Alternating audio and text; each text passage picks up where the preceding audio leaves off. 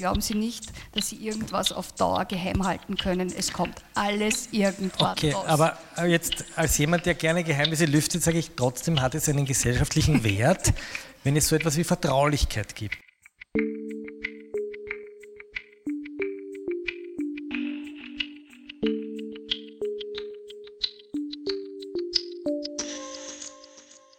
Herzlich willkommen beim Concordia Podcast. Im medienrechtlichen Club Talk mit der Anwältin Maria Windhager und dem Chefredakteur des Falter, Florian Klenk, widmeten wir uns den Geheimnissen, mit denen Journalistinnen und Journalisten in ihrer Arbeit konfrontiert sind. Für wen gilt das Redaktionsgeheimnis? Was kommt nach dem Amtsgeheimnis? Und warum gibt es eigentlich geheime Hintergrundgespräche von Politikern? Viel Vergnügen beim Zuhören. Für den heutigen Tag haben wir gedacht, wir reden über Geheimnisse. Wir haben allerdings nicht gewusst, dass wir so wahnsinnig aktuell sind mit diesem Datum, was natürlich, was natürlich besonders schön ist. Und wir freuen uns, dass Sie alle hier sind. Sie haben verfolgt, der Kanzler sagte heute, dass ihm zwei sehr hochrangige Journalisten erzählt hätten, dass sie von der Staatsanwaltschaft über laufende Verfahren informiert wurden. Und die Neos haben auch schon angekündigt, dass sie einen Verdacht äh, wegen Verdacht des Amtsmissbrauchs Anzeige gegen Unbekannt einbringen werden. Ich möchte aber nicht gleich darüber reden, weil nichtsdestotrotz möchte ich ein bisschen beim Plan bleiben. Und der Plan war, dass wir über das Redaktionsgeheimnis reden, nämlich auch über die Frage, für wen es denn gilt. Äh, aber ich wandle ein bisschen ab, und zwar wird sich der Kanzler auf das Redaktionsgeheimnis berufen können. Wir wollen ganz kurz darüber reden, was ist dieses Redaktionsgeheimnis äh, überhaupt. Ich sehe zwar viele Juristen und Juristinnen im Raum, aber sicher nicht alle. Ja, danke für die Einladung und die nette Begrüßung. Äh, die Einstiegsfrage finde ich wirklich großartig, weil normalerweise arbeite ich mich immer schon an den Einstiegsfragen ab. In diesem äh, Fall kann ich ganz eindeutig äh, sagen, unser Herr Bundeskanzler kann sich nicht auf das Redaktionsgeheimnis berufen. Das ist ganz eindeutig, das kann man mit Nein beantworten. Wieso? Weil äh, das Redaktionsgeheimnis, und da kommen wir jetzt zu den Basics, zu denen ich auch ein bisschen gebeten worden bin, äh, etwas zu sagen, weil das Redaktionsgeheimnis äh, ein spezieller Berufsschutz ist. Und er gilt eben in erster Linie eben äh, für Journalistinnen in Ausübung ihres Berufs, wenn man das jetzt einmal so vereinfacht äh, sagen kann.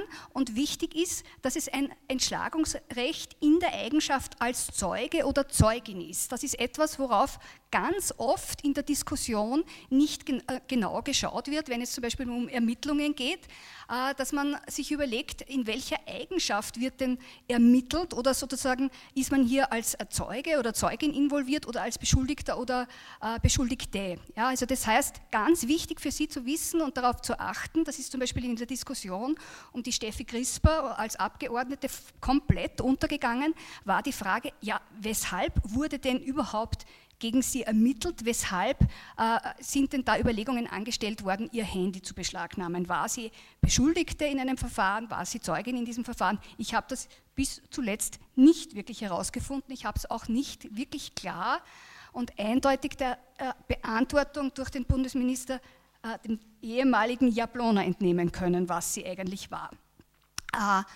Ich hoffe, ich habe Sie jetzt nicht verwirrt. Also noch einmal zurück. Es geht hier um ein Entschlagungsrecht in der Eigenschaft als Zeuge oder Zeugin. Und da kann man eben die Auskunft verweigern. Wichtig ist sozusagen, dass es ein Recht ist und keine Pflicht. Das heißt, theoretisch kann jeder Journalist oder jede Journalistin sehr wohl aussagen, wenn sie Lust dazu hat oder findet, dass es wichtig ist, hier einen Beitrag zu leisten. Man äh, muss sich nicht sozusagen auf dieses Recht berufen. Das heißt umgekehrt für Informanten und Informantinnen, dass das äh, etwas ist, worauf man kein Recht hat. Es gibt keinen Informantenschutz. Das heißt, wenn ein Journalist oder Journalistin sich nicht daran hält, ist das rechtlich unbedenklich. Journalistisch wäre es natürlich eine Todsünde. Darf ich jetzt den äh Anwalt von Sebastian Kurz spielen. Sebastian Kurz ist äh, Medienmitarbeiter des größten Facebook-Accounts Österreichs. Mit 800.000 Lesern hat er ungefähr doppelt so viele Abonnenten wie der Falter. Das war ein Scherz. Also ungefähr 20 mal so viel oder und gibt die Facebook-Seite Sebastian Kurz, facebook.com Sebastian Kurz und einen Twitter-Account raus. Nach 31 Mediengesetz steht drinnen, Medieninhaber, Herausgeber, Medienmitarbeiter und Arbeitnehmer eines Medienunternehmens oder Mediendienstes haben das Recht, in einem Strafverfahren oder sonst in einem Verfahren vor Gericht als Zeugen die Beantwortung von Fragen zu verweigern, die von Gewährsmännern von Beiträgen und Unterlagen sind. Ich bin jetzt der Sebastian Kurz und sage, ich bin Journalist, ich habe meine Facebook-Seite, ich erreiche jeden Tag 800.000 Leser meine Informanten aus der österreichischen Medienbranche haben mir erzählt, dass die WKStA Akten durchsticht und ich schütze jetzt meine Informanten und werde sie nicht der strafgerichtlichen Verfolgung ausliefern. Warum soll Sebastian Kurz weniger Rechte haben als der Herausgeber der Zeitung Rapoltenbach aktuell? Mhm. Ja, also das ist etwas. Jetzt sind wir den, genau dort. Ne? Ja, genau. Das ist jetzt sozusagen der wirklich spannende Punkt und auch der Grund sozusagen für diesen Abend, der, also so ist die Idee auch entstanden, äh, dass wir eben festgestellt haben, okay, das ist, äh, äh, es gibt eben dieses Redaktionsgeheimnis mit, äh, so wie wir es eben bisher gekannt haben, aber wir haben eben, so wie der äh, Florian Klenk jetzt gerade vorgelesen hat, äh, ja auch diese Bestimmung, dass eben das Redaktionsgeheimnis auch für Medieninhaber gilt und zum Beispiel jeder oder jede, die einen Blog betreibt äh, oder einen Facebook-Account äh, oder einen Twitter-Account, ist ja äh, Medieninhaber oder Medieninhaberin. Stichwort redaktionelle Gesellschaft. Wir sind eigentlich alle schon äh, äh, in dieser Richtung unterwegs. Und, äh, so, und es ist vollkommen klar und anerkannt, äh, grundsätzlich, dass eben hier dann auch das Redaktionsgeheimnis zur Anwendung kommt. Auch Jablona hat das zum Beispiel in der Anfragebeantwortung zum Beispiel auch gesagt, dass eben auch Blogger sich auf das Redaktionsgeheimnis berufen können. Ich glaube, wir müssen trotzdem noch einmal einen zweiten Blick darauf werfen und genauer hinschauen und uns schon überlegen, ob es eben auch nicht nur sozusagen diese formale Stellung gibt, sondern äh, worum es in der Sache geht. Also es muss meines Erachtens schon, äh, das ist auch etwas, was man der Rechtsprechung des Europäischen Gerichtshofs für Menschenrechte entnehmen kann, äh, etwas, äh, ein, ein Zusammenhang mit einer Art journalistischen Tätigkeit bestehen. Also ich würde jetzt zum Beispiel äh, gegen, äh, hier argumentieren und sagen, nein, das Redaktionsgeheimnis kann hier nicht greifen, weil hier sozusagen keine einschlägige äh, journalistische Tätigkeit, wiederkehrende Tätigkeit stattfindet. Also dieser Aspekt muss zusätzlich weiterhin berücksichtigt werden. Naja, der postet jeden Tag was auf der Seite. Na, er nicht. Naja, aber hm. sein Team. Ja, sein aber ich glaube schon, dass das sozusagen nur, wenn andere das für ihn machen. Also ich bin ja inhaltlich, ja. Ich bin ja inhaltlich ja. genau bei dir. Ich glaube nur, dass wir tatsächlich da in eine ganz große, ja, äh, eine große Krise rutschen. Denn mhm. einerseits finde ich, soll der Staat nicht definieren, wer ein Journalist ist. Mhm. Deswegen steht da nicht Journalist, sondern Medienmitarbeiter. Mhm. Sein Medium. Wenn der Staat anfängt zu definieren, wer ein journalistisches Privileg bekommt, bin ich sofort in einer Qualitätsprüfung. Ja. Und genau die soll aber eigentlich das Gericht nicht vollführen, weil es kann ja sein, dass ich Journalist bin, aber im Nebenberuf Bundeskanzler. Also nehmen wir Roger Köppel äh, von der Weltwoche, der ist Herausgeber der Weltwoche und gleichzeitig Politiker. So, mhm. was zählt jetzt? Ähm, gleichzeitig glaube ich, ist es ein Problem, wenn jetzt Politiker, nämlich Exekutivbeamte, der Regierungschef anfängt, sich auf ein journalistisches Privileg zu berufen, das uns dient, dazu Missstände enthüllen zu können. Und umgekehrt denke ich mir aber, warum soll dieses Privileg wieder nur uns, Leuten mit dem Presseausweis, zukommen und nicht einem Blogger, der vielleicht journalistisch eine viel wertvollere Arbeit macht als der Michael Chanet oder sonst wer. Mhm. Also wir kommen da in ein echtes Problem. Ja, also ja. Es, es, das ist etwas, was man sich wirklich jetzt auch in näherer Zukunft anschauen muss, wie sich das entwickelt.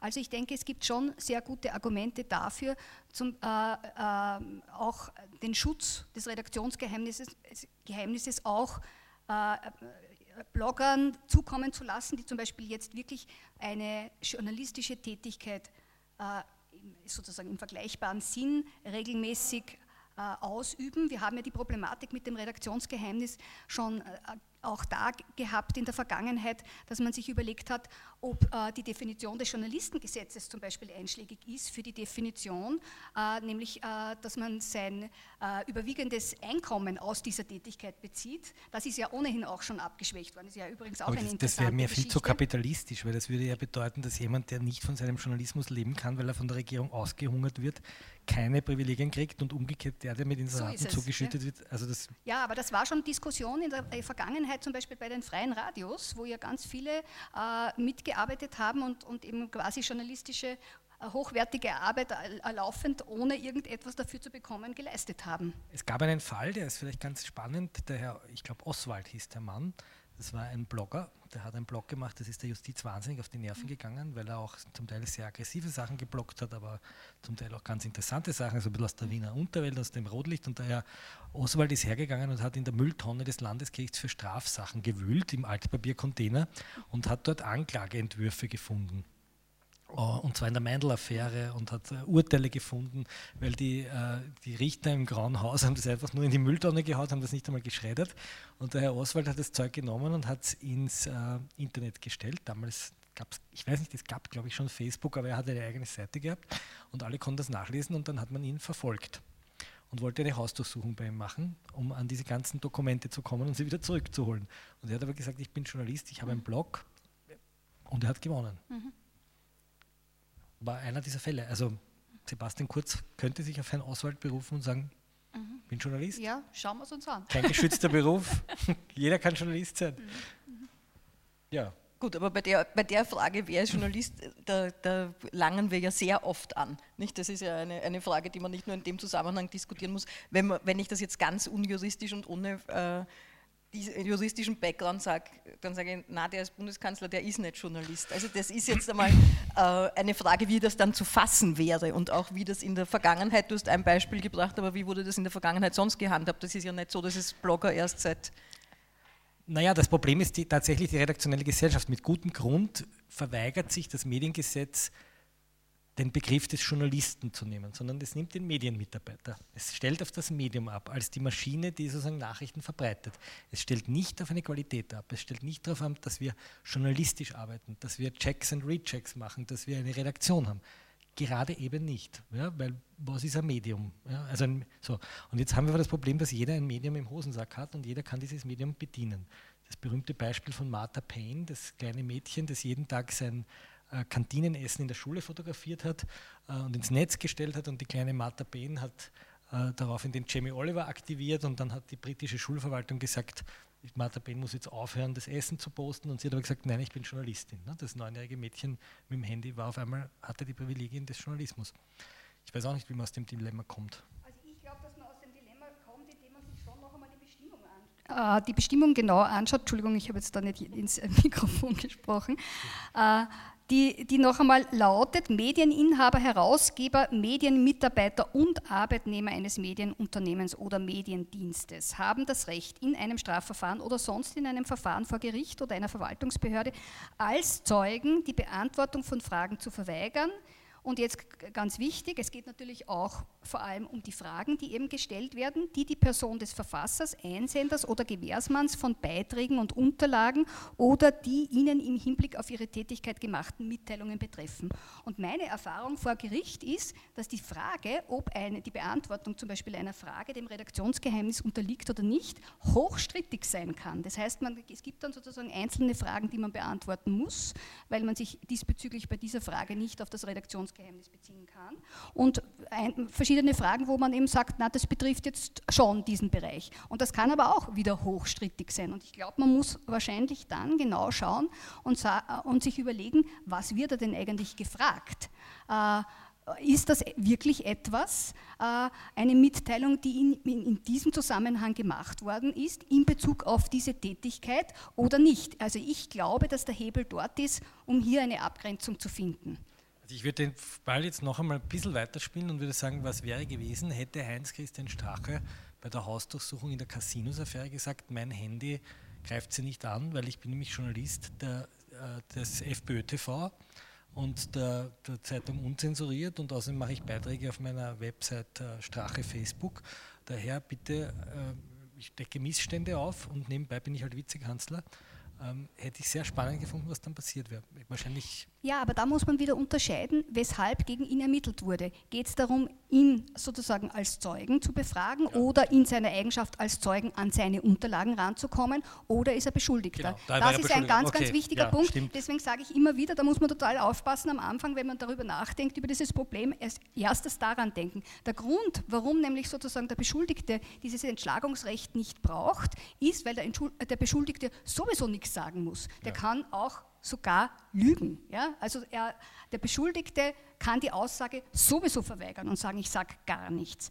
Äh, das heißt, äh, da muss man am Anfang sich das immer überlegen. Aber Stichwort, das ist das, was, wo man die Überleitung zu, de, zu der Problematik findet, äh, die du da jetzt angesprochen hast, ist schon, äh, zum Beispiel das äh, Stichwort Parlamentsgeheimnis. Also was ist, wenn Abgeordneten vertrauliche Informationen gegeben werden, was ja sehr oft äh, vorkommt oder irgendwelche Unterlagen zugespielt werden, äh, sollen die Abgeordneten, äh, das ist ja vielen bisher nicht so klar gewesen, ein äh, Entschlagungsrecht haben, ja oder nein. Da die Deutschen ja auch, haben das, ne? Ja, und, und es gab ja auch in Österreich sozusagen schon erste Ansätze hier, ein sogenanntes Parlamentsgeheimnis einzuführen.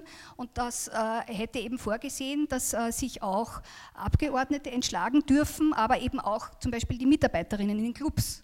Und das ist halt die Frage, ob man das will äh, und, und, da gebe ich eben auch zu bedenken, so wie der Florian Klenk, äh, dass ich äh, sage, wollen wir das und wer darf sich überhaupt auf dieses Geheimnis eben berufen? Redaktionsgeheimnis für alle.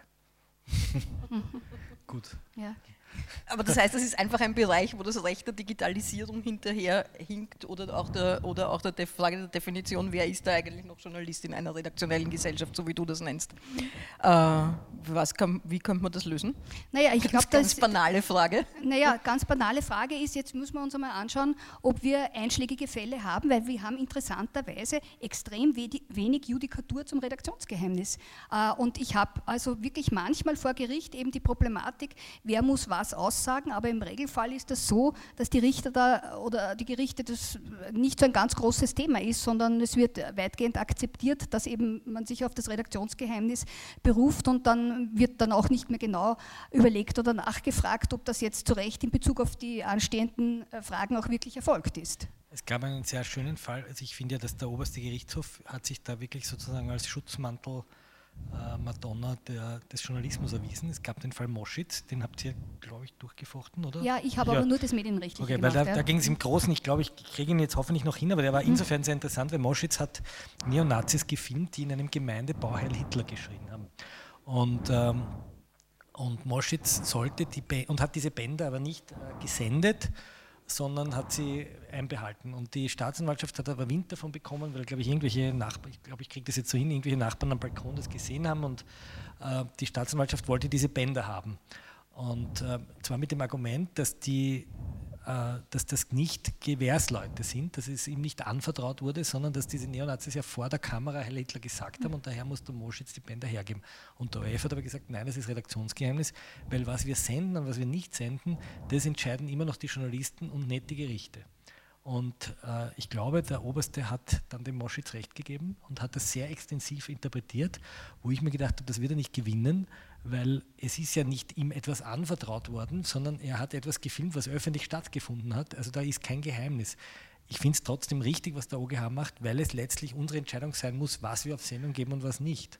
Wenn wir das nämlich nicht mehr entscheiden können, dann äh, können wir auch sozusagen auch nicht das Versprechen abgeben gegenüber einem, einer Person, dass wir ähm, Dinge geheim halten. Und insofern halte ich diese extensive Interpretation für total wichtig für die journalistische ja. Arbeit. Und der Fall Moschitz hat auch gezeigt, dass hier eine sehr differenzierte ähm, auch, ähm, Regelung gefunden worden ist, weil Moschitz hat ja einen Teil des Materials hat er sehr wohl herausgegeben. Ja? Also ein, das ist auch in der Diskussion oft untergegangen, dass er einen Teil ja zur Verfügung gestellt hat. Aber diesen Teil hat er eben ausdrücklich nicht zur Verfügung gestellt und das war hochstrittig äh, bis zuletzt, bis vom obersten Gerichtshof, wo der oberste Gerichtshof zum Beispiel auch erstaunlich schnell auch sich dieser Sache angenommen hat, weil hier wirklich verstanden worden ist, dass das dringend ist, weil da an und für sich es ja schon eine rechtskräftige Entscheidung gab, die äh, den ORF verpflichtet hätte, das Material herauszugeben. War ganz dramatisch. Mich überrascht es, dass es wenig Judikatur gibt zum Redaktionsgeheimnis. Wieso ist das so? Das, ich, mir fällt ein, du hast, ich habe mir ein Video von dir angeschaut, wo du sagst, das ist das Beichtgeheimnis der Demokratie. Vielleicht liegt es daran, dass es so katholisch ist. Nein, naja, es gibt wenig Judikatur, weil die Behörden es respektieren. Ja? Also ich habe wahrscheinlich einmal in drei Monaten eine Vorladung oder einmal in zwei Monaten eine Vorladung zu irgendeiner Behörde und ich sage zurück 31 Mediengesetz und die sagen, es ist in Ordnung. Also das passiert nicht. In Deutschland habe ich das ganz anders erlebt. Äh, ich war zwei Jahre in Hamburg, da war gerade die Affäre, die Cicero-Affäre mit dem Bruno Schirrer. Und da sind die äh, Ermittler einfach ins Büro, die haben die, haben die Journalisten äh, beschuldigt, ähm, Beitragstäter zu sein beim Amtsmissbrauch und haben sie als Beschuldigte behandelt und haben denen die Büros ausgeräumt und kartonweise sagen, das Material äh, mitgeschleppt und nach dem Prinzip, schauen wir mal, dann sehen wir schon, äh, durchgeschaut, ob sie irgendwelche Zufallsfunde haben. Das hat der deutsche Bundesverfassungsgerichtshof, ich glaube Bundesverfassungsgerichtshof, wenn ich es richtig habe, abgestellt und hat gesagt, das ist äh, der Trick, der funktioniert nicht. Die Österreicher sind zum Glück noch nie dahinter gekommen. Ich habe heute erfahren, dass allerdings die Caroline Edstadler gestern am Rande dieses runden Tisches schon angeregt hat, dass man die Veröffentlichung von Akten im Vorverfahren durch Journalisten äh, penalisieren soll, unter Strafe stellen soll. Das hielt ich für eine wirkliche Attacke auf den Journalismus, weil die Berichterstattung im strafrechtlichen Vorverfahren eine ganz eminent wichtige Kontrollfunktion hat. Bei allen Problemen, die das hat mit Verdachtsberichterstattung und Verletzung der Unschuldsvermutung, aber ganz viele Verfahren hätten nicht berichtet werden können, wenn wir ein Berichterstattungsverbot haben. Das gibt es ja im Finanzstrafverfahren.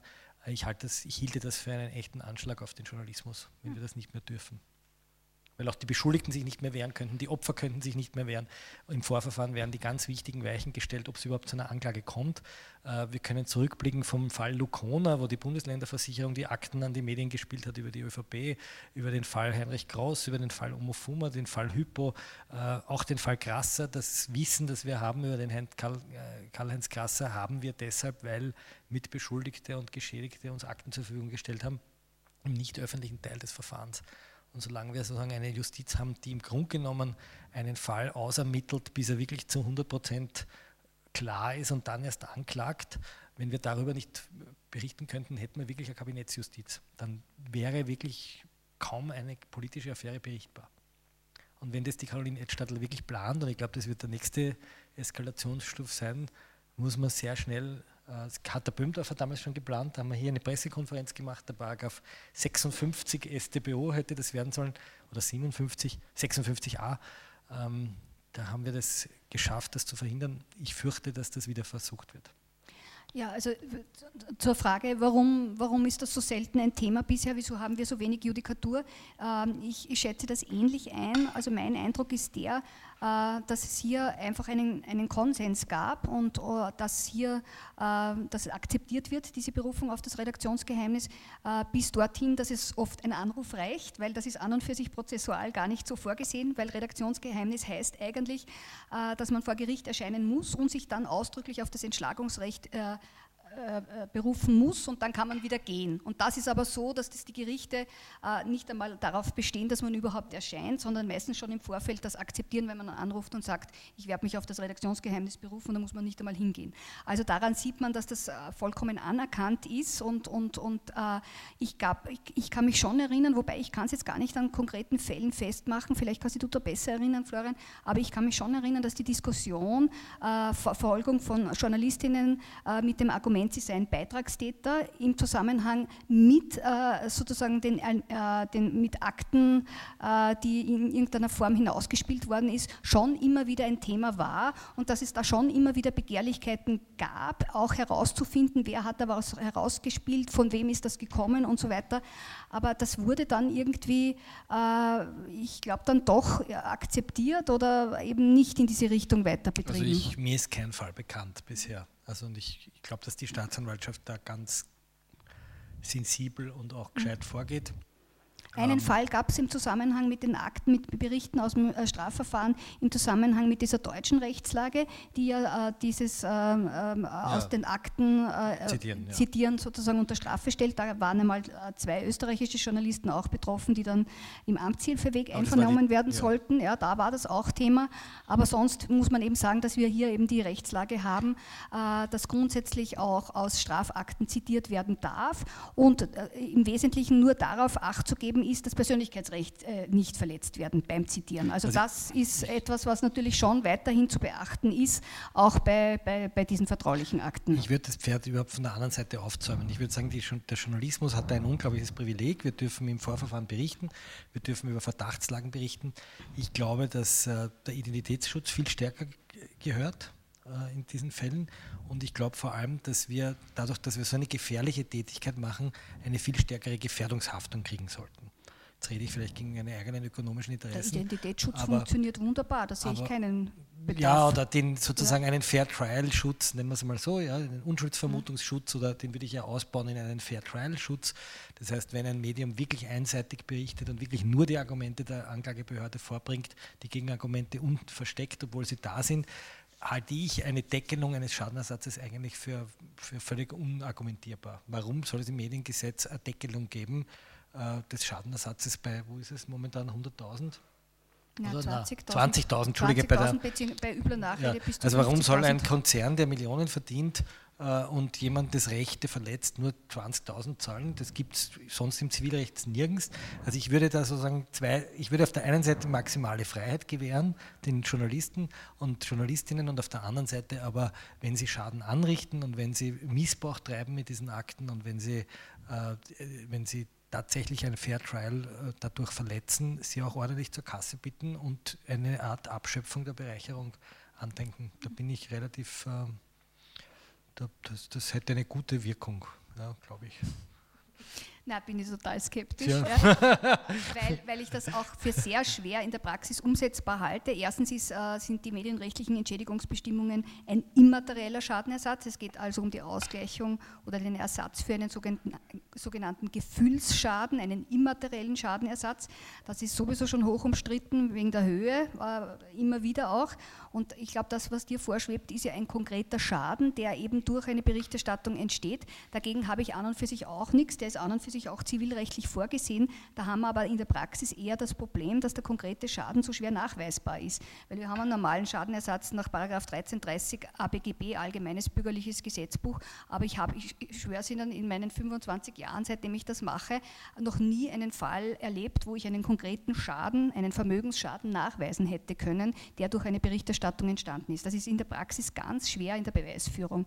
Deswegen ist es eher eben ein, ein immaterieller Anspruch. Ich meine, was ich schon der Meinung bin, ist, dass wenn jetzt zum Beispiel wirklich schwerwiegende Verstöße, Identitätsschutz oder vor allem höchstpersönlicher Lebensbereich äh, oder so stattfinden, äh, da bin ich eben auch der Meinung, dass man da, dass man da durchaus ähm, in, vor allem in der Rechtsprechung höhere Entschädigungen gewähren kann. Das ist eine große Diskussion, die wir auch führen äh, mit, dem, mit dem Oberlandesgericht Wien äh, und äh, es gibt schon die Bereitschaft, da jetzt höher zu werden, weil wir in den letzten Jahren äh, nicht annähernd bei diesen 20.000 sind, sondern eigentlich, wenn Entschädigungen zugesprochen werden, wir so uns im Bereich 2.000 bis 5.000 Euro bewegen.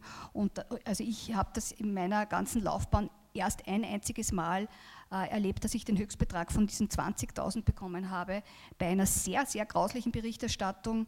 Ähm, und zwar ist es da um den Fall gegangen von dieser Deutschen, die von elf Irakern vergewaltigt worden ist. Äh, und wo dann, und das ist jetzt der einzige Punkt, wo ich der Meinung bin, dass man hier sich wirklich äh, eine gesetzliche Korrektur überlegen muss, wo aus dem kontradiktorischen Einvernahmeprotokoll zitiert worden ist, und zwar in der Form, dass die Betroffene, die vergewaltigte Frau erkennbar war. Und das habe ich wirklich eine riesen, riesen Sauerei gefunden, weil, wie Sie wissen, ist das kontradiktorische Verfahren dafür da, äh, dass eben Opfer von strafbaren Handlungen hier wirklich unter dem Ausschluss der Öffentlichkeit äh, aussagen und den vollen Schutz haben. Und wenn das eben missachtet wird, äh, da bin ich der Meinung, dass ich, also da finde ich, muss es möglich sein, die Journalistin, die das Recht hier oder diese Rechte verletzt hat, auch strafrechtlich verfolgt werden soll. Das würde ich mir wünschen. Nein, mir fällt jetzt kein Fall ein, wo ich vernünftig dagegen argumentieren könnte. Nein, wahrscheinlich ja. ja. Ich denke jetzt nur nach, ob eine Berichterstattung über Köln, nehmen wir an, man will über Köln berichten, was dort passiert ist und man hat jetzt äh, kontradiktorische Einvernahmeprotokolle, die das eine oder das andere beweisen und man anonymisiert das, soll man das verwenden? Ich meine, das ist die grundsätzliche Frage, wie sehr soll man überhaupt über Sexualstrafverfahren berichten und wie detailliert. Ne?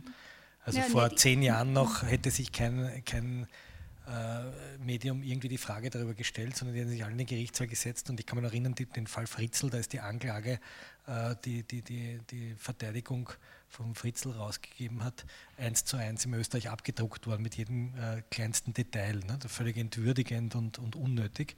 Ähm, das muss man wahrscheinlich, das muss man wahrscheinlich überdenken. Ne? Andererseits ist eine Anklage öffentlich ne? und ein, ein Urteil ist öffentlich. Ja? Es ist ja im, im Gerichtssaal öffentlich vorgetragen. Ja, aber so. dann muss man sich halt überlegen, und das, ja. das trifft dann halt den Staatsanwalt oder die Staatsanwältin, sich zu überlegen, was sage ich in der Anklage öffentlich? Muss ich sozusagen meine Anklage mit äh, Details schmücken oder nicht? Da habe ich einen, Absolut, einen, ja. einen sehr weiten Spielraum. Ja. Okay, ich halte jetzt einmal fest beim Redaktionsgeheimnis, um darauf nochmal zurückzukommen, ist eigentlich eine der Hauptproblematiken, auf wen trifft es zu und wer darf sich darauf berufen. Äh, und das hängt eng damit zusammen, welche Privilegien haben Journalisten und Journalistinnen und wie definiere ich die. So, sind wir mal beim Redaktionsgeheimnis einmal durch. Ich möchte jetzt zu einem anderen Geheimnis ganz kurz kommen, und zwar zum Amtsgeheimnis. Ich möchte das nur streifen. Es gibt nachher Zeit für Fragen, genau. Es gibt hier nachher kurz Zeit zu fragen und es gibt draußen äh, Zeit an der Bar für Diskussionen. Aber ein bisschen Zeit geben Sie uns noch. Ähm, ganz kurz äh, übergehen zum Amtsgeheimnis, nur weil es aktuell ist, im Regierungsabkommen steht Abschaffung des Amtsgeheimnisses und Informationsfreiheitsgesetz. Äh, wie ist der Zusammenhang zwischen Amtsgeheimnis und Redaktionsgeheimnis? Das ist was völlig anderes. Ne? Das Amtsgeheimnis schützt die berechtigten privaten und öffentlichen Interessen und das Amtsgeheimnis wird in Österreich aber so extensiv interpretiert, dass sozusagen schon der Vorname eines Kanzleimitarbeiters ein Amtsgeheimnis ist. Ja, wirklich passiert. Ähm, ich glaube, wirklich ja, passiert. ich, ich halte ja okay. diese Amtsgeheimnisdiskussion, also ich, ich, ich, ich, mich würde es ja schon reichen, wenn man die Begriffe berechtigtes öffentliches oder privates Interesse einmal so interpretiert, wie man es in einer modernen Demokratie interpretieren würde und nicht in irgendeinem äh, ähm, kafkaesken metternichschen Staat. Ich bringe ein kleines Beispiel, ja, um das zu verdeutlichen. Es gab äh, eine kleine Notiz in der Zeitung, dass ein Justizwachebeamter einem Häftling eine äh, Ohrfeige runtergehaut hat äh, und ihn irgendwie gegen die Wand geknallt hat. Und äh, das hat aber eine Überwachungskamera gefilmt. Und die, der Fall ist mit einer Diversion gelöst worden. Der Beamte hat 100 Euro gezahlt, obwohl der Häftling das gar nicht wollte. Der wollte ein Verfahren haben. Und der Beamte hat 100 Euro bekommen. Ich habe das gelesen, eine kleine Nachricht in den oberösterreichischen Nachrichten und habe mir dann einen Spaß gemacht und habe äh, angerufen dem Justizministerium und habe gesagt, ich hätte irrsinnig gern das Überwachungsvideo. Und zwar anonymisiert, so dass man den äh, Wachebeamten nicht erkennt und den Häftling nicht erkennt. Aber dieses Video ist in einer öffentlichen Hauptverhandlung vorgespielt worden. Das heißt, das ist kein Geheimnis mehr und es dokumentiert einen Missstand und kein Geheimnis. Bitte um das Video. Woraufhin die Bürokratie gesagt hat, das ist nicht vorgesehen. Ne? Dann habe ich gesagt, das ist aber auch nicht verboten, weil das ist ja kein Geheimnis mehr. Ich möchte es einfach sehen und ich würde es mir gerne abfilmen mit meinem Handy, sie haben auch keine Kosten. Ich würde es aber gerne zeigen, weil ich glaube, es ist ein Unterschied, ob man über dieses Video schreibt oder ob man dieses Video sieht. Und das Video hat eine Kamera gemacht, ich brauche auch keine Namen und keine Opfer.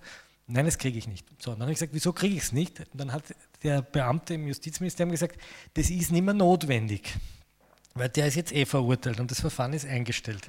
Dann habe ich gesagt, es geht aber nicht darum, dass ich die Notwendigkeit meiner äh, journalistischen Tätigkeit rechtfertige, sondern Sie sollen die Notwendigkeit rechtfertigen, dass ich es nicht bekomme. Also geben Sie mir ein Argument, warum ich es nicht herzeigen darf.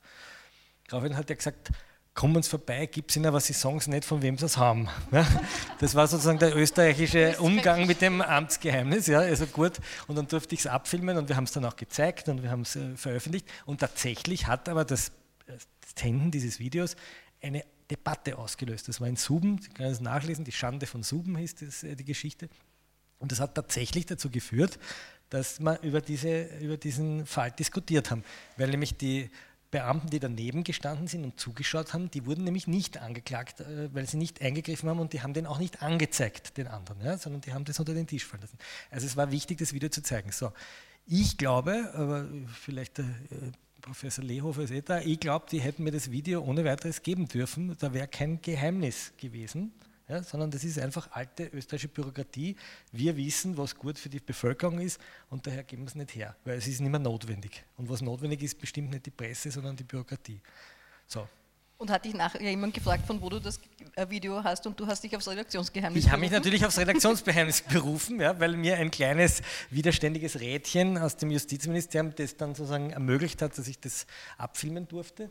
Ähm, ich hätte mir es übrigens auch ganz legal beschaffen können über die Akteneinsicht des Opfers. Ähm, nur der war mittlerweile entlassen und irgendwie über alle Berge und den, den, den habe ich sozusagen nicht erreicht. Also es wäre auch möglich gewesen, es ganz legal zu bekommen, was in anderen Fällen ja passiert, ja, weil der Linger die Videos auch im Gericht sagt. Aber das ist merkwürdig. Wir kriegen ja nicht einmal Urteile. Ja? Also selbst ein erstinstanzliches Urteil, das öffentlich verkündet wird, das manchmal in juristischen Fachzeitschriften besprochen wird, kriege ich nicht. Ich kann mich erinnern, ich wollte das Urteil vom Flöttl haben. Ja? Erstinstanzliches Urteil von, äh, nicht Walter Flöttl, wie heißt der, der Wolfgang Flöttl. Ja? Das war ein Ringen, das zu bekommen. Äh, dann haben wir es doch gekriegt, anonymisiert, dass man also ja nicht weiß, wer der Flöttl ist. Also das ist schon zum Teil sehr kurios. Und gleichzeitig steht jede Disziplinarverurteilung im RIS. Ja? Also ich kann mir sozusagen, wenn ich ins RIS einsteige, ins Rechtsinformationssystem, kann man jeden Disziplinarbescheid hochreden ja, und jeden Asylbescheid. Ja. ja. aber wir haben nach wie vor auch, was das anbelangt, im RIS ein Problem. Zum Beispiel mich persönlich als Medienanwältin interessieren zum Beispiel besonders die Entscheidungen des Oberlandesgerichtes Wien in Mediensachen äh, sind nach wie vor nicht im RIS. Ja. Also wir haben nach wie vor ein Problem, äh, Zugang zum Recht äh, auf der einen Seite. Und der zweite Aspekt, den du ohnehin jetzt angesprochen hast, ist, äh, dass wenn man jetzt das Amtsgeheimnis vernünftig auslegen würde, äh, an und für sich äh, ohnehin sehr weit kommen müsste, was eben die Auskunftsansprüche anbelangt. Nur wer tut sich das an? Also ich, es ist schon eben diese österreichische Mentalität, die also ich finde, du hast es eh gut an dem Fall beschrieben, äh, den Fall, äh, also den Spieß umzudrehen und einmal zu sagen, ja, warum soll ich das eigentlich nicht bekommen? Und ich glaube, dass das nach wie vor in Österreich viel äh, zu wenig oft gemacht wird, weil rein aus einer formaljuristischen Perspektive äh, ist äh, das Amtsgeheimnis in vielen Fällen überhaupt nicht angebracht. Nur wer zieht es durch und wer besteht darauf, dass er das wirklich bekommt? Also es geht, und deswegen glaube ich schon, dass eine, eine, eine Abschaffung etwas bringen würde, weil man auch einfach die dieses Bewusstsein stärkt, äh, dass es sich hier bei der Information um ein subjektives Recht handelt ja, äh, und nicht um ein Bittstellertum. Und deswegen mhm. glaube ich, dass das schon sehr wichtig ist, dass man auch auf der Ebene einen äh, Schritt weiterkommt. Können wir davon ausgehen, dass mit einem modernen Informationsfreiheitsgesetz Redaktionen noch weniger auf Informantinnen angewiesen werden? Wären? Das weiß ich nicht. Vielleicht, ja. Ich glaube, dass es heute schon es gibt ja heute schon in Wahrheit in ganz vielen Datenbanken unglaublich viel Information, die nicht gehoben wird. Also unser Problem ist ja nicht, dass wir zu wenig Information haben, sondern dass die, die Kompetenz im Journalismus abhanden kommt, aus der Fülle der Information die richtige auszuwählen und zu analysieren. Das sehe ich ja äh, als viel schwerwiegendere Problem an, ja, weil wir viele Experten einfach das Expertentum verlieren im Journalismus jetzt langsam habe ich das Gefühl, baut sich das wieder auf und es kommen sozusagen, es kommt eine junge Generation nach, gerade auch im Investigativjournalismus, ja, im Standard, in der Presse, überall, die anfangen sich zu spezialisieren. Ähm, ich bin da, ich vielleicht, vielleicht, weiß ich nicht, vielleicht, äh, vielleicht bin ich da auch schon zu, zu lange im Geschäft, um mir da Hoffnungen zu machen, dass ich jetzt irgendwas erfahren würde, was ich die meisten, die meisten wirklichen Enthüllungen kommen zustande, weil man jemanden kennt, der einem sozusagen einen Pfad durch einen Informationsdschungel weist, ja, der einem hinweist auf mehrere äh, Schritte. Ja. Also nehmen wir die Causa Eurofighter her. Ja. In der Causa Eurofighter liegt im Grunde genommen alles am Tisch. Da gibt es Untersuchungsberichte, da gibt es Taskforce, Eurofighter-Berichte, da gibt es Urausschussberichte, Rechnungshofberichte, äh, journalistische Berichte, aber kein Mensch macht sich die Mühe, das einmal groß aufzuschreiben. Ja, wo, ist, äh, wo ist der einstündige Fernsehbeitrag im ORF, die die Causa Eurofighter mal richtig knackig erzählt, so dass es jeder versteht? Ja? Das liegt alles da, das wird noch nicht gepflückt und das ist in vielen Affären so. Also, ja, aber das ist, aber, das ist, aber vor allem im rechtlichen Zusammenhängen ist es ein, ein Riesenproblem, weil man muss mal überhaupt einen Strafakt lesen können. Ja? ja. Also das ist genau diese Geschichte, äh, dass man, äh, was du sagst, es muss jemanden geben, der äh, einen dadurch äh, jongliert und äh, äh, überhaupt einmal klar macht, wie man das angeht. Und, und das ist schon nicht auch ein, auch ein, ein Problem. Aber ich glaube schon, dass es nach wie vor auch ein Problem ist, wirklich an Informationen offiziell heranzukommen äh, und äh, auch dieses Bewusstsein dafür zu haben, was, worauf habe ich ein Recht und was kann ich überhaupt ja, ja, bekommen. Bin ich, jetzt, ich, bin da überhaupt nicht dagegen. Ne? Ich glaube, Aktenlesen für Journalistinnen und Journalisten wäre ein guter Baustein auf jeder Journalistenausbildung. Ja. Also das ist tatsächlich, ich kann ganz viel Information aus Akten destillieren, aber die wenigsten, die wenigsten ja. Das können wir ja hier machen. Genau. sind wir zwar keine Journalistenausbildungseinrichtung, aber das können wir ja trotzdem machen. Ähm, genau, äh, wie kommt man an Informationen ran? Ich spanne jetzt den Bogen zum letzten Geheimnis nämlich zu den Hintergrundgesprächen. Da geht es ja um Geheimnisse. Wir wollen ja aktuell bleiben und ich möchte zuerst das wieder auf einer ganz ähm, unabhängig vom Aktuellen, auf einer anderen Ebene an dich die Frage stellen, Maria, hat es irgendeine rechtliche Relevanz on Records, off the Records? Wie ist denn das? Äh, weil das, ich, ich, ich lege gleich offen, für mich ist ja das Format Hintergrundgespräch schon was ganz Eigenwilliges. Ja, also ich muss ganz ehrlich sagen, also äh, ich habe unter einem Hintergrundgespräch immer was ganz was anderes verstanden. Also ich war vollkommen irritiert, äh, wie ich äh, darüber gelesen habe, was hier als Hintergrundgespräch verkauft worden ist. Also meines Erachtens hat das mit einem Hintergrundgespräch gar nichts zu tun, sondern ein Hintergrundgespräch war für mich immer so etwas, äh, was vielleicht jetzt äh, wir ja schon ein bisschen thematisiert hat, äh, dass man eben wenn, zu einem Thema äh, spezielles Fachwissen oder Hintergrundwissen zusätzlich anbietet, wo aber das Thema grundsätzlich nicht geheim ist, über das man spricht, sondern man versucht einfach noch mehr ähm, äh, Hintergrundwissen äh, zu vermitteln, damit das vom Journalisten oder von der Journalistin besser aufbereitet werden kann. Das ist zum Beispiel so etwas, ich würde zum Beispiel mit einem Journalisten oder einer Journalistin ein Hintergrundgespräch äh, führen über ein Medienverfahren, um sozusagen speziell zu erklären, damit das wirklich dann alles richtig geschrieben wird und nicht wieder äh, nicht verstanden wird, was ein medienrechtlicher Entschädigungsantrag Auftrag ist und was ein Strafverfahren ist, ist ein Albtraum. Ja? Also das sozusagen gebetsmühlenartig immer wieder zu erklären, führe ich ganz viele Hintergrundgespräche dazu, um das immer wieder zu erklären. Äh, also das hätte ich darunter verstanden. Äh, wie schaut es jetzt aus mit diesen Off- und On-Gesprächen? Also prinzipiell muss man dazu sagen, das kann man auch äh, rechtlich am besten einordnen zum Thema Autorisierung. Ich rede mit dir äh, darüber äh, nur dann, wenn das, was du bringst, von mir autorisiert worden ist. Äh, das hat meines Erachtens, äh, also ist eine eindeutige rechtliche Zuordnung möglich, weil das schlichtweg eine, eine Art Vertrag ist, die man schließt. Und man muss einfach wissen, dass wenn eine Autorisierung Digitalisierung vereinbart ist, äh, dass das, was man dann verwendet äh, oder ausstrahlt, ähm, eben vorher wirklich freigegeben werden muss und dass die Person, die sich die Autorisierung ausbedungen hat, äh, ein Recht darauf hat, die, die, das, die Aussendung, Ausstrahlung oder eben das Verbreiten grundsätzlich zu verbieten, obwohl sie es vorher nachweislich gesagt hat. Das ist vielleicht etwas, was man, oh ja, Florian, so ist das, ja, ja, ja, äh, verweigert. Also äh, wenn die Autorisierung ausgemacht worden ist, dann äh, muss das äh, eingehalten werden und das könnte eingeklagt werden. Bei den Off und was wäre der Klagsgrund? Unterlassung. Unterlassung ist, dass ich mir vertraglich ausbedungen habe, dass das, was da dann darüber berichtet wird, vorher von mir freigegeben werden muss, geht ganz sicher. Ja, also probieren wir es einmal aus. Ja. Das Queenie. Äh, also das ist das Thema der Autorisierung. Deswegen rate ich allen Journalisten und Journalistinnen äh, ganz entschieden davon ab, auf Autorisierungen einzusteigen ja, und äh, das zu genehmigen.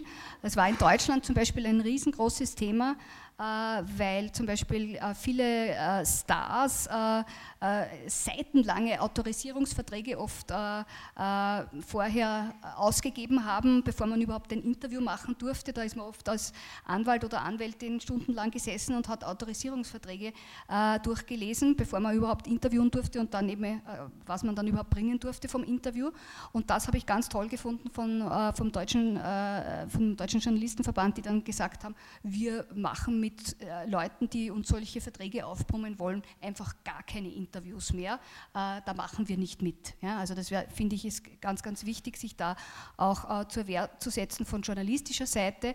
Und ich finde auch, äh, dass sozusagen eben bei dieser Autorisierung ähm, also in der Praxis darauf geachtet werden soll, dass man von einem Politiker oder einer Politikerin durchaus erwarten kann, dass die so sprechen, dass die nicht dann nachher alles umschreiben, äh, was man vorher mit ihnen geredet hat. Ja, das ist, glaube ich, auch etwas Wichtiges.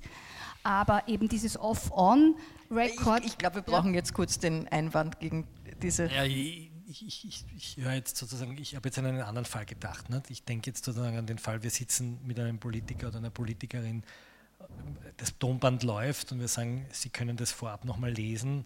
Und ich sage meistens dazu, wenn durch das Redigieren des Textes oder das Kürzen Missverständnisse entstanden sind oder die eine oder andere Bemerkung äh, äh sozusagen der, der missverständlich ist, dann können Sie das ändern. So, das ist die Autorität, das mit den Schauspielern, das habe ich jetzt nicht gedacht.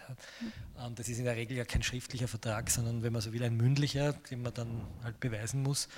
Ähm, ich halte dieses Autorisieren schon für wichtig, weil die meisten Interviews, die wir zumindest, jetzt rede ich als Wochenzeitung, nicht als sozusagen äh, schnelle Tageszeitung, die meisten Interviews, die Sie lesen mit Politikerinnen und Politikern, sind moderierte Drehbücher, weil kein Mensch will das im O-Ton lesen.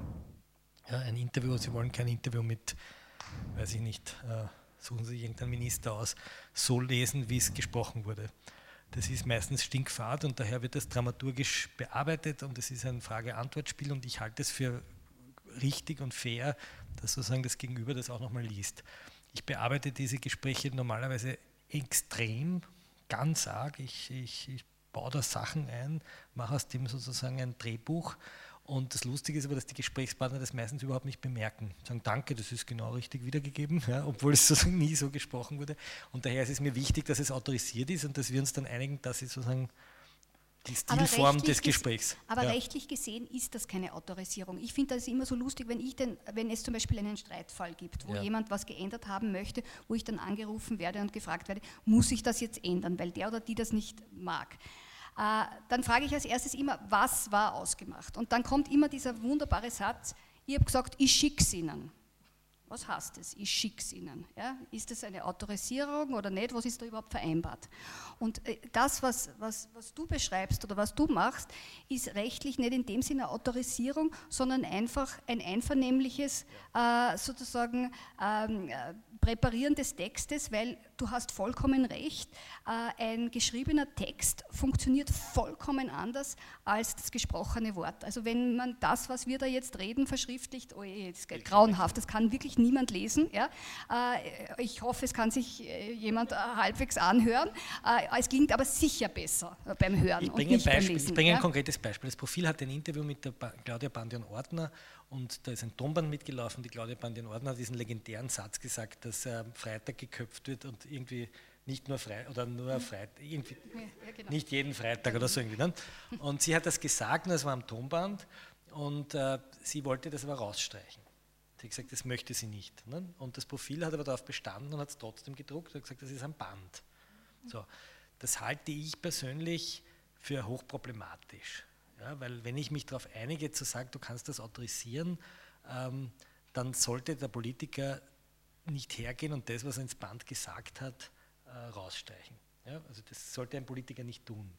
Umgekehrt, wenn, wenn ich dem Politiker dieses Recht nehme, redet der nicht mehr offen. Dann habe ich so Caroline Edstadler Schachtelsätze. Ja, das will auch keiner mehr hören. Ja.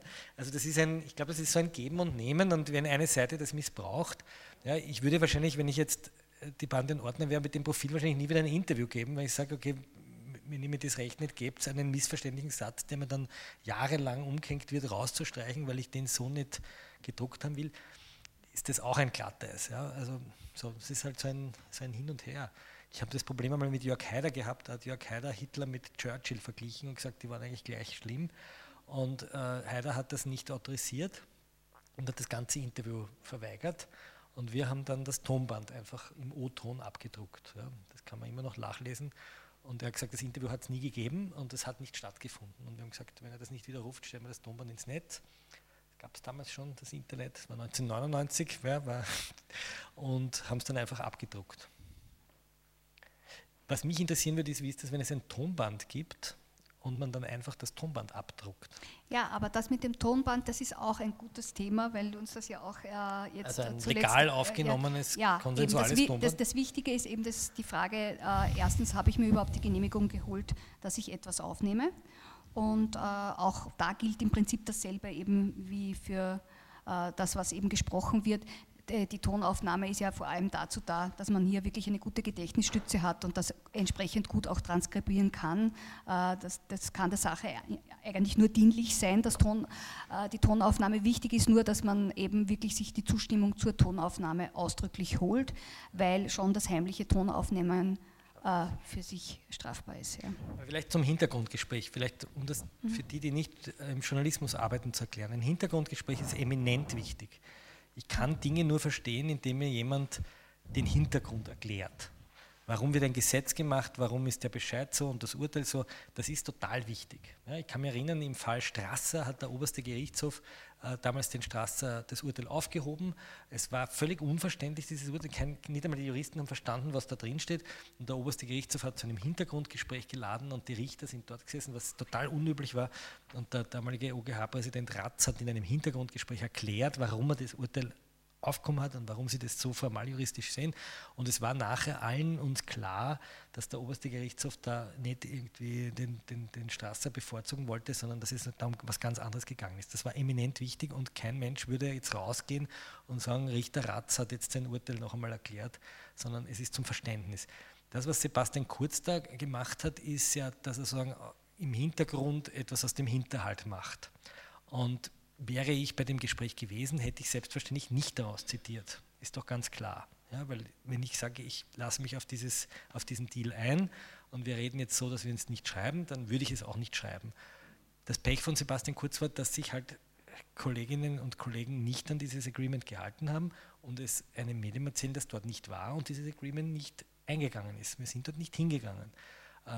Zufälligerweise wäre die Kollegin, die hingehen hätte sollen, in Vorarlberg war bei einem Gerichtsprozess. Sonst wären wir wahrscheinlich auch hingegangen. Also wir sind dort nicht hingegangen, weil wir heldenmütig sagen, wir machen das nicht, sondern weil es terminlich an dem Abend nicht ausgegangen ist. Vor allem Montag, glaube ich, da war Produktion. So. Moralisch sehe ich darin kein Problem aus unserer Sicht.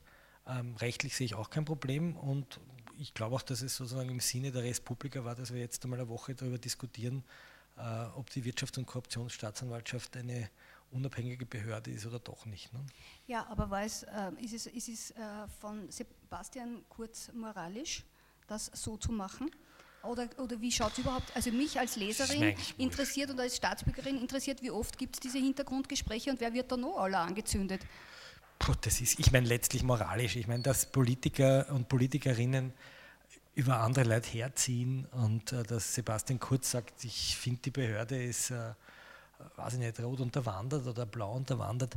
Ähm, ich will das nicht moralisch beurteilen. Ich, für mich ist die Frage, ist es von öffentlichem Interesse, das der Öffentlichkeit mitzuteilen, dass ein Bundeskanzler in einem laufenden Verfahren gegen einen ehemaligen Finanzminister so über eine Behörde spricht und, und vor einer Gruppe von 40 Journalisten so einen Spin verbreitet? Und ist das Teil einer orchestrierten Aktion, generell diese Behörde sozusagen madig zu machen? Und ich glaube, es ist Teil einer Kampagne. Ja, weil es ist im Kurier zeitgleich ein Artikel erschienen mit fast genau identen Argumenten. Es sind jetzt die Papierlen verteilt worden aus der Kanzlei Lansky aus dem Jahr 97. Es sind immer wieder äh, sozusagen aufgetaucht, schon sehr konzertiert, Aktionen um die WKSDA als die wahren Schuldigen im Land und als die wirklich Korrupten zu diskreditieren, die aus parteipolitischen Motiven Amtsmissbrauch begehen und die falschen Leute überlang verfolgen. Das ist ja eigentlich die Message, die loswerden sollte. Und das finde ich, soll man öffentlich machen die moralische, also den Sebastian Nein, Kurz moralisch bewerten. Aber ich finde es schon problematisch, also, äh, oder, oder ich stelle mir schon die Frage, äh, ich meine, ist das ein Hintergrundgespräch, so wie wir uns das vorstellen, äh, was da sozusagen regelmäßig abgehalten wird? Und wieso machen Journalisten und Journalistinnen bei sowas mit? Weil naja, sie so geehrt sind, dass sie da eingeladen werden? Was ist das? Da würde ich unterscheiden, das kommt auf das Setting an. Ich meine, ich habe in der letzten Woche wahrscheinlich zehn Hintergrundgespräche mit äh, Abgeordneten und, äh, und, und, und, Regierungsmitgliedern geführt, die ganz offen und ungeschützt jetzt mit einem reden und sich sagen, was sie sich denken und schlechte und gute Gedanken äußern und sagen, was sie vorhaben. Ähm, natürlich haben den Schutz darauf, dass wir das nicht öffentlich machen. Das, worauf du ansprichst, ist, glaube ich, naja, weil, die, weil, die, weil wir natürlich im Hintergrund erfahren wollen, wie ein Politiker oder eine Politikerin äh, tickt, denkt, agiert, wer ist das. Also es gibt sozusagen ja mehr als nur eine Pressekonferenz, wo wir was aufschreiben, sondern es gibt ja auch eine Zone, in der man versucht zu verstehen, wie Politik funktioniert, wovon lässt sich ein Politiker treiben, wie ist seine Stimmungslage. Ich war mal mit Sebastian Kurz, nein, ich bringe ein Beispiel, ich war mit Sebastian Kurz einmal im Iran und er hat dann erzählt in einem Hintergrundgespräch, was der iranische Präsident, wie das ist, wenn man dort sitzt. Ja. Natürlich kannst du das nicht schreiben und du kannst ihn auch nicht damit zitieren. Problematisch wird es dann, wenn es eine Haberei wird. Ja, wenn ich dann äh, die fein, feinen Häppchen serviere und wenn ich anfange, nur mehr die Chefredakteure einzuladen, aber nicht die äh, eigentlich äh, recherchierenden Kollegen, die eigentlich für das Thema da wären, sondern wenn ich mir sozusagen die Machtetage ganz oben aussuche und sie bewirte und ihnen äh, Schalmeilentöne spiele und so wie im Märchen, wo da, wo da äh, wie, ist diese Fabel, wo unten der Fuchs dem Raben so lang singt, bis er, wie der Käse aus dem Mund fällt, also, äh, und, und die Eitelkeit beschwört, dann wird das problematisch. Ja. Ich glaube nun, dass es in dem Fall nicht so war, sondern die sind halt dort gesessen und der Kurz hat halt über sein Programm erzählt und ein paar Leuten war das zu viel und darum haben sie es uns erzählt. Pech für Kurz. Ja, ja aber wieso erzählt er äh, über sein Programm off the record? Naja, weil es auch eine Zone geben muss, jetzt, jetzt rede ich schon, also wenn ich ich, ich bringe wieder ein Beispiel, ja, wenn ich über den Fall Eurofighter ermittle. Ich habe einmal eine große Geschichte gemacht über den Fall Eurofighter und warum ein Staatsanwalt in diesem Fall nicht ordentlich ermittelt hat, meiner Meinung nach. Der ist gerügt worden vom Rechtsschutzbeauftragten und der ist gerügt worden vom Oberstaatsanwalt und alle haben sich furchtbar aufgeregt, warum der nicht ermittelt. Und dann hat die Staatsanwaltschaft zu einem Hintergrundgespräch gebeten und hat versucht, es zu erklären. Aber darf ich dich so. unterbrechen? Ja. Weil ich glaube sozusagen, der springende Punkt ist für mich ein anderer. Ich habe überhaupt nichts gegen Hintergrundgespräche. Ja? Also ich finde, dass wenn du da 100 Beispiele bringst dafür, warum ein Hintergrundgespräch Sinn macht und dass man da auch eine Vertrauensbasis hat und sich einmal auch ungezwungen austauscht und so, alles begrüßenswert. Sollen die Journalisten oder Journalistinnen alles wissen? Ich finde, ihr sollt überhaupt viel mehr wissen. Ja? Ist alles in Ordnung. Ja? Aber dieses Setting ja, ja. Äh, finde ich so irritierend das ist Market, in dem Zusammenhang. Ja. Und, und, und diese Form des Marketings, die, da, da, das war für mich in dieser Form neu. Und das als Hintergrundgespräch zu verkaufen, habe ich wirklich schreck gefunden. Ist, natürlich ist das eine Form von Politmarketing. Natürlich weiß Kurz und auch Kern, Kern hat das ganz genauso gemacht und der Feimann hat es auch so gemacht.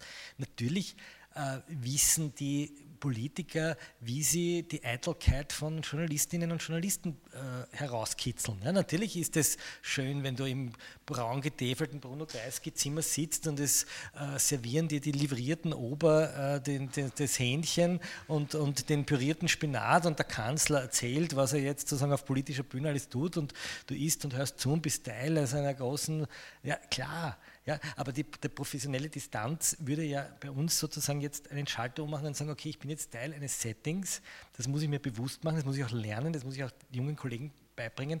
Und wenn es nicht wirklich notwendig ist, schaue ich, dass ich diesem Setting irgendwie entkommen kann. Ja, außer es interessiert mich gerade, weil ich wissen will, wie sich der Kurz inszeniert. Ja.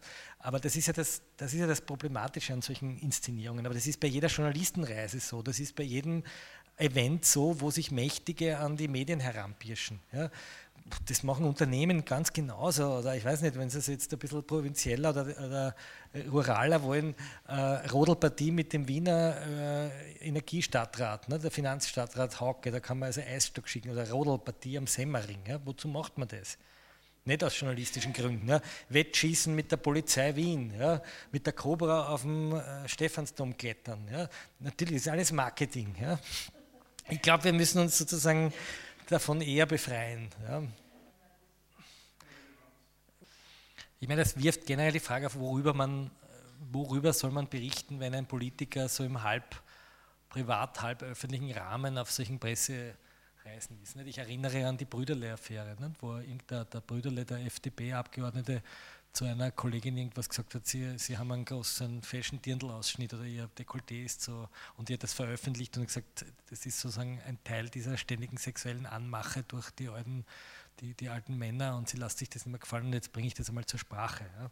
So, der, der Brüderle wird wahrscheinlich die Welt nicht mehr verstanden haben, dass da ein Bargespräch öffentlich wird. Ja. Und für die Journalistin war das aber eminent wichtig, um einmal eine strukturelle äh, Herabwürdigung einmal zu, zur Sprache zu bringen. Ja.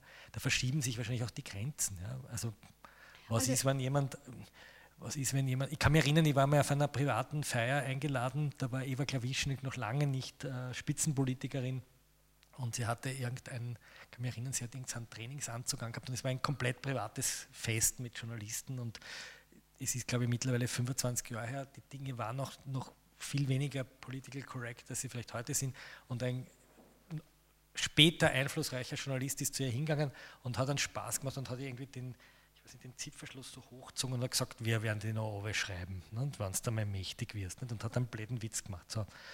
Und das ist geschrieben worden damals vom Falter zum Beispiel. Ja. Der hat uns das vorgeworfen und gesagt, es war ein privates Fest und es war eine blöde Bemerkung und er war irgendwie halb angesoffen und sie hat das ja eh überhaupt nicht so ernst genommen. So, ist das jetzt Machtmissbrauch eines Journalisten? Heute wird wahrscheinlich jeder sagen, ja, ja. Damals war das verstörend, weil die haben gesagt, das war der Kuchel von einer Party und das geht eigentlich niemandem was an. Ähm, das ist wahrscheinlich eine schwierige, eine schwierige Gratwanderung. Ja. Ich glaube auch, dass es eine Gratwanderung ist und ich kann eigentlich das Ganze auch nur beobachten. Und was ich so spannend finde, ist erstens, die Grenzen verschieben sich, das ist das eine. Und das zweite ist, je länger ich diese äh, Vorfälle beobachte, umso mehr komme ich eigentlich zur Einschätzung, dass es keine Geheimnisse mehr gibt alles kommt irgendwann raus. Ja? Und das ist auch etwas, was ich sozusagen aus anwaltlicher Perspektive irgendwie auch allen mitgeben möchte. Glauben Sie nicht, dass Sie irgendwas auf Dauer geheim halten können. Es kommt alles irgendwann okay, raus. Okay, aber jetzt als jemand, der gerne Geheimnisse lüftet, sage ich, trotzdem hat es einen gesellschaftlichen Wert wenn es so etwas wie Vertraulichkeit gibt. Ja, und es muss auch sozusagen die Möglichkeit geben, Schutzräume zu haben, in denen ich mit einem Menschen vertraulich reden kann. Ja, weil sonst hört sich auch, sonst gibt es einen Terror der Transparenz. Ja, ja, aber das, das, das, das, so, kann, ja. Ich glaube, dass, dass wenn, wenn, wenn es sozusagen irgendeine Lektion gibt aus dem Ganzen ist, ich glaube, wir müssen als Branche wieder die höfliche Distanz lernen. Ja, ich glaube, dass das Sie-Wort mit Politikern wichtig ist. Diese, ich kann mich erinnern, wie jetzt Alma Sadic, ich habe Alma Sadic kennengelernt, irgendwann einmal auf einer halb privaten Juristenparty, da war sie noch eine, eine, eine Abgeordnete Liste Bilds. Ich glaube, dass wir einander geduzt haben. In dem Moment, wo sie Justizministerin wurde, war es für mich selbstverständlich, dass ich sie sitze. Ja, es war vielleicht für Sie ein bisschen verstörend, dass ich auf einmal mit dem Sie komme, aber mir ist das wichtig, ja, weil ich glaube, dass das einen, einen Höflichkeitsabstand und einen Professionalitätsabstand Also wir macht. ab jetzt per Sie. Per Sie, ja. äh, oder auch mit Kabinettchef. Diese dauernde Duzerei, diese, diese dauernden halbprivaten Festeln, in Wirklichkeit ist das immer eine Gefahrenzone, der man sich bewusst ist. Ich bin ein großer Anhänger des Sie. Ja, wir sollten dazu zurückkehren. Das mag jetzt spießig und alter weißer Mann mäßig klingen. Ich glaube, es tut uns gut. Ja. Ab jetzt per Sie, ich nehme das zum Stich, ich nehme ich nehm das zum Zuerst Schlagwort, Herr per Klenk. Du und dann per Du, sagt Herr, der Helmut Qualtinger. Herr Klenk, Frau Windhager, liebes Publikum, weitere Gespräche an der Bar. Ich danke euch recht herzlich. Ich danke Ihnen für Ihre Aufmerksamkeit. Danke fürs Zuhören. Wir würden uns freuen, Sie bei einer unserer Veranstaltungen im Concordia Haus zu sehen. Aktuelles aus dem Presseclub finden Sie auf unserer Website concordia.at und auf unserem Facebook- und Twitter-Profil.